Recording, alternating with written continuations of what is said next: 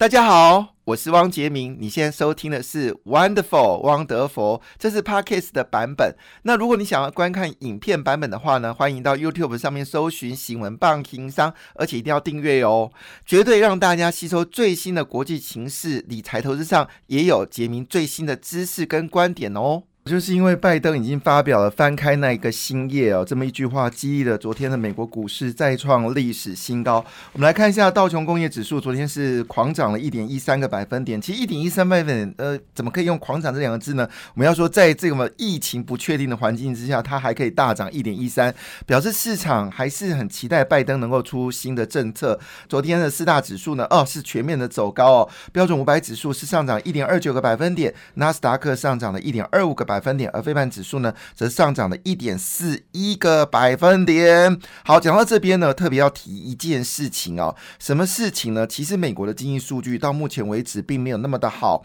以这个美国纽约。呃，十二月的这个 Fed 指数来看的话呢，预期是六点九分哦，就出来只有四点九分。曾几何时，我前记得制造业指数呢，大概都在八九分以上，甚至我还记得十几分哦。所以这分数坦白讲，并不是那么令人愉悦。好，另外一部分呢，就是十月份的工业生产月增。月增率呢？啊，本来预期是有高达一点一个百分点哦，出来结果呢只有零点四个百分点，而且之前的前值还下调啊，所以经济数据不是那么好。所以有人说这叫骗钱行情啊，不过不管是骗钱还是真的啦，好，总是有些有趣的事情。因为我们现在改版，以前还有报罗素两千哦，事实上在美国最近最凶猛的两个指数，不是道琼，也不是标准五百，也不是纳斯达克，更不是费半，是什么？你知道吗？是罗素两。千哦，那么最近小型股呢，受到疫苗这个出炉之后呢，横空出世啊，哎呀不得了，这个罗素两千的美国小型股是狂涨啊，那这部分会不会带动台湾的小型股呢？我们觉得值得关注哦。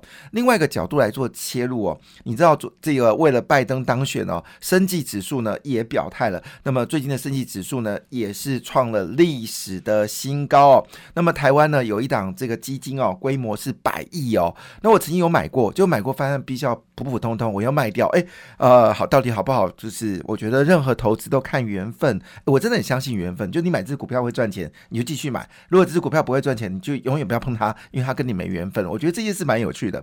好，不过话说回来，讲到这个有趣哦，昨天。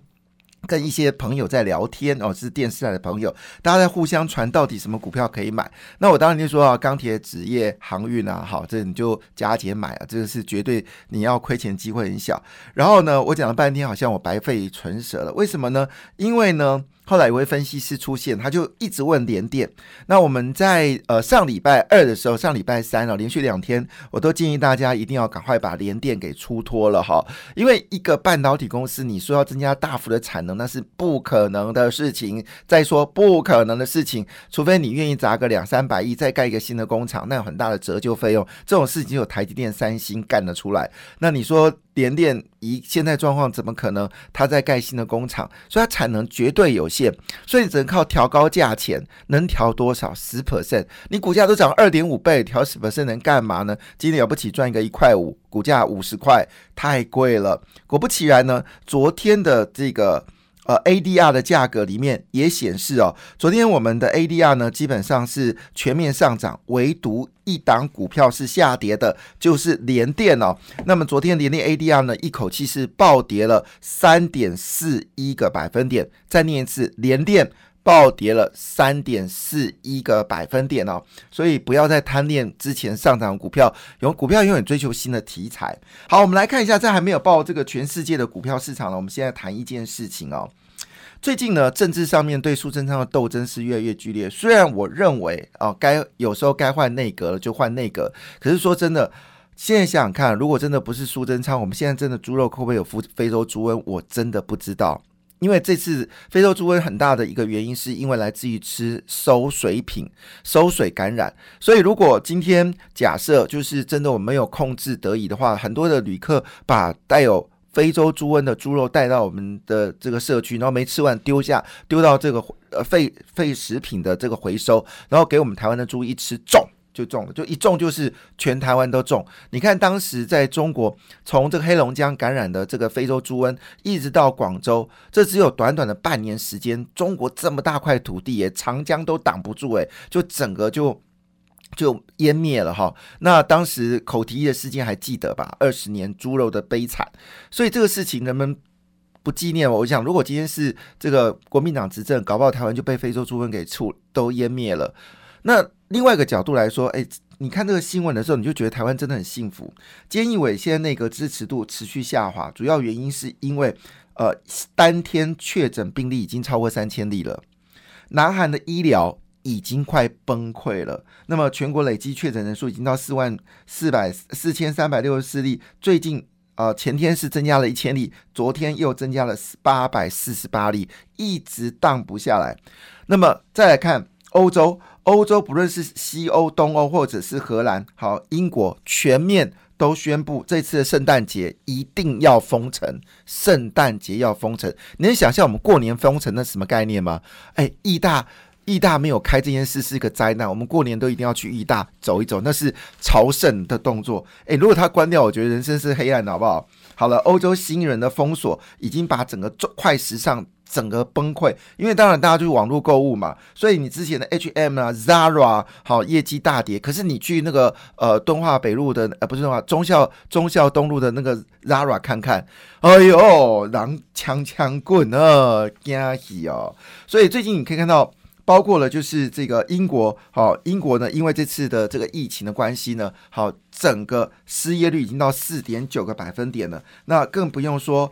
整个哦，我们再看一个消息哦，英国也是正式宣布哦，圣诞节要封城哦，所以种种事件看得出来，其实台湾是一个幸福的城市哦。那么，升绩股上涨有一定的道理，其实对于苏贞昌斗争呢，不会代表你国民党多高明哦。好，那我们再回到指数部分哦，我们刚才已经报了道琼工业数、标准五百指数，还有纳斯达克费半指数呢，都是全面上涨。这四个指数里面涨幅最多的是费半指数哦。基本上来说，这边提醒一下，台积电是上涨，但是联电的 ADR 则是是下跌了超过三个百分点哦。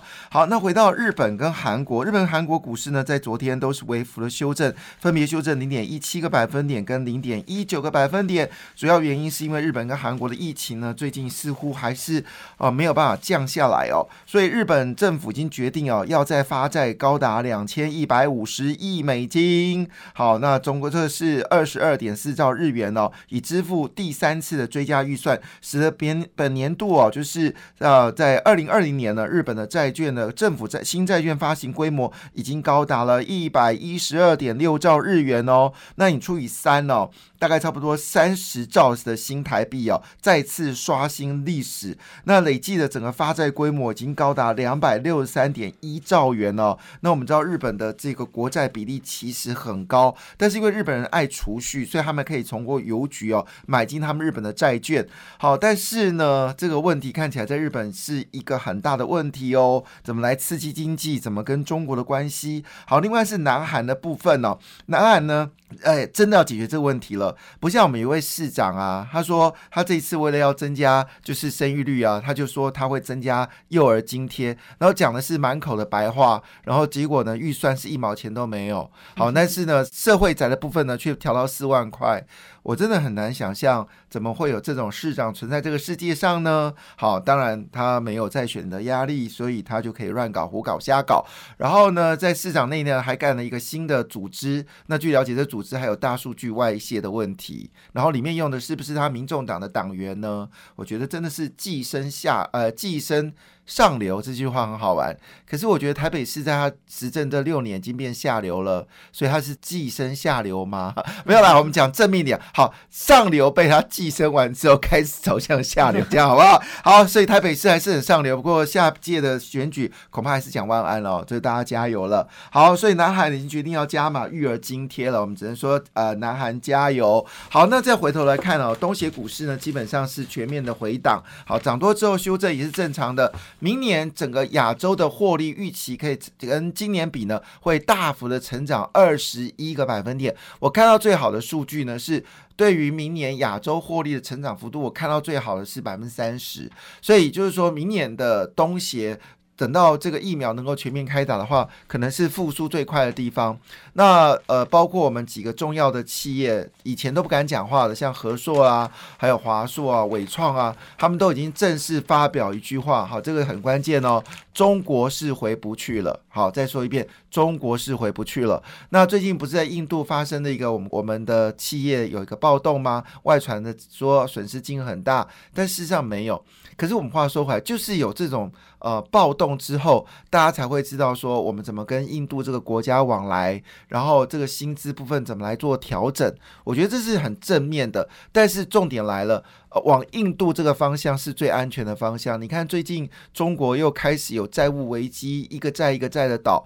那你知道吗？他最近又开始狂印钞票了。我的天哪！你知道他最印了多少钞票吗？又印了四兆新台币。他最累积只装这两个月时间哦，他印的钞票已经超过将近十八兆到二十兆新台币了。你知道中中国的状况现在有多么夸张？那为了这件事情，他必免资金外逃，所以他还刻意让人民币持续的升值，让这些出口商雪上加霜。然后他对付澳洲，禁禁止煤矿。禁止这个铁矿石，结果呢哀鸿遍野。他们现在煤矿的价格已经翻好几番了。今年的东北会特别冷，不是天气冷，是没有煤炭烧。结果因为他禁止用澳洲的煤炭，我今天有解释了，就他们重启在这个内蒙的这个煤炭，那因为很久没有开采了。